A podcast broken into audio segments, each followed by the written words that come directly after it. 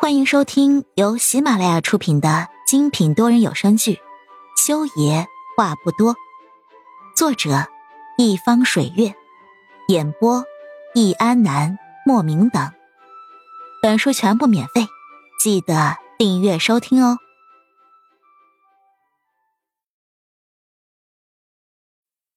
第七十六集，何影这一觉睡得并不安稳，他总是梦到裴木修。从十年前他认识他的那一幕开始，这么多年，两人之间发生的事情，就像是放电影一样的，在何野面前过了一遍，仿佛世界上的所有爱情故事的结局都是注定了的一般，也跟世界上所有的恶俗的爱情故事的结局一样。他跟裴木修从热恋到结婚，从校服到婚纱，激情退却之后，回归到平静的归途并不顺利，因为何暖暖出现了，并且成功的。插足了他的婚姻。他一出现，何家就跳出来，痛声斥责何眼，偷了原本属于他姐姐的爱情跟婚姻。而全程，裴木秀即便是没有任何的直接的言语表态，他为何暖暖做的那些事儿，对他无微不至的关心，已经表明了一切。何眼的梦到这里的时候，他已经感觉到在痛苦的压迫下，呼吸开始变得不顺畅了。那一年，真的是发生了好多事情。妈妈车祸去世，不如北被医院遣送到了叙利亚。裴大哥因为他妈妈终身瘫痪。裴木修突然带着何暖暖出现，在何野面前展现他俩的真爱。那一年，何野害死了人。那一年，真的是好难过呀。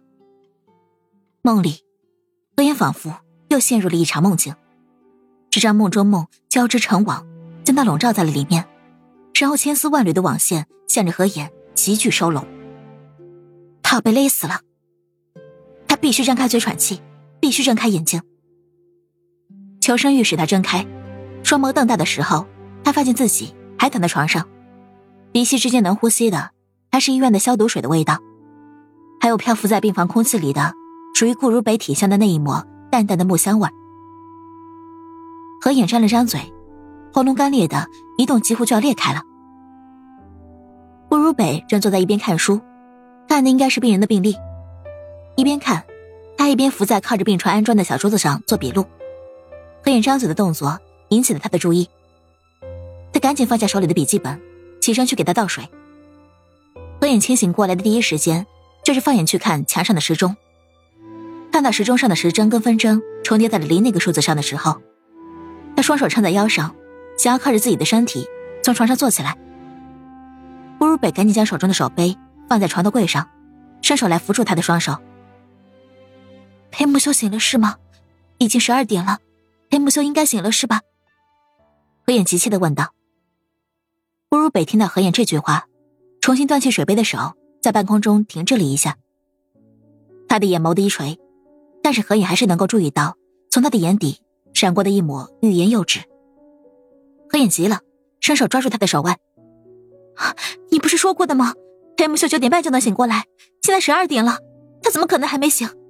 他是不是出了什么问题了？他是不是？眼妹，顾如北赶紧坐下，将水杯递到了何眼的手里，示意他先喝一口水。何眼摇头。我现在只想知道裴木修怎么样了，他是不是出什么事儿了？他。何影的喉咙太干了，没有喝水，一口气说了这么多话。这句话还没说完，他就扯着肺部咳嗽了起来，咳得太剧烈了，他只觉得就差把肺给掏出来了。顾如北赶紧让他先喝水。看到何影喝了水，止住了咳嗽之后，顾如北才开口道：“裴木修醒了，醒了。”何影惊喜，扭过头往病房外面看去。那我可以去看看他吗？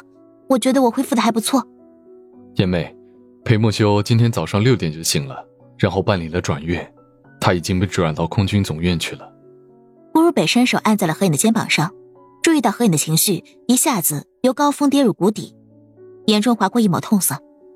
你好好养好身体，以后。他就是不想见我是吗？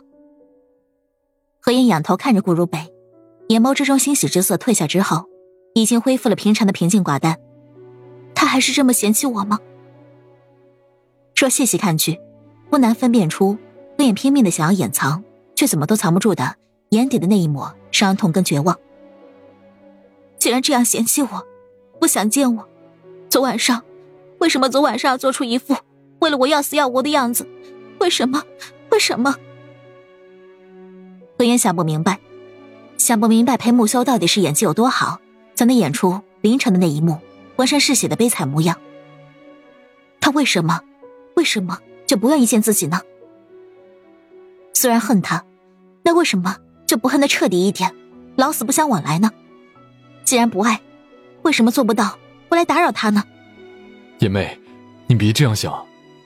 顾如北伸手想要把失魂落魄的何言揽入怀里。但是何言身子一歪，避开了顾如北的手臂。顾大哥，我想休息一下。何言伸手在自己脸上抹了一下，然后侧过身子不看顾如北。你也去休息一下吧。说着，他整个身子往下缩了下去，扯过被子盖住了自己的脑袋。顾如北看着何眼这个样子，伸出去的手悬在了半空中，修长的手指收拢，将空气。抓入了手中。亲爱的听众朋友们，本集已播讲完毕，下集精彩继续，别忘记订阅哦。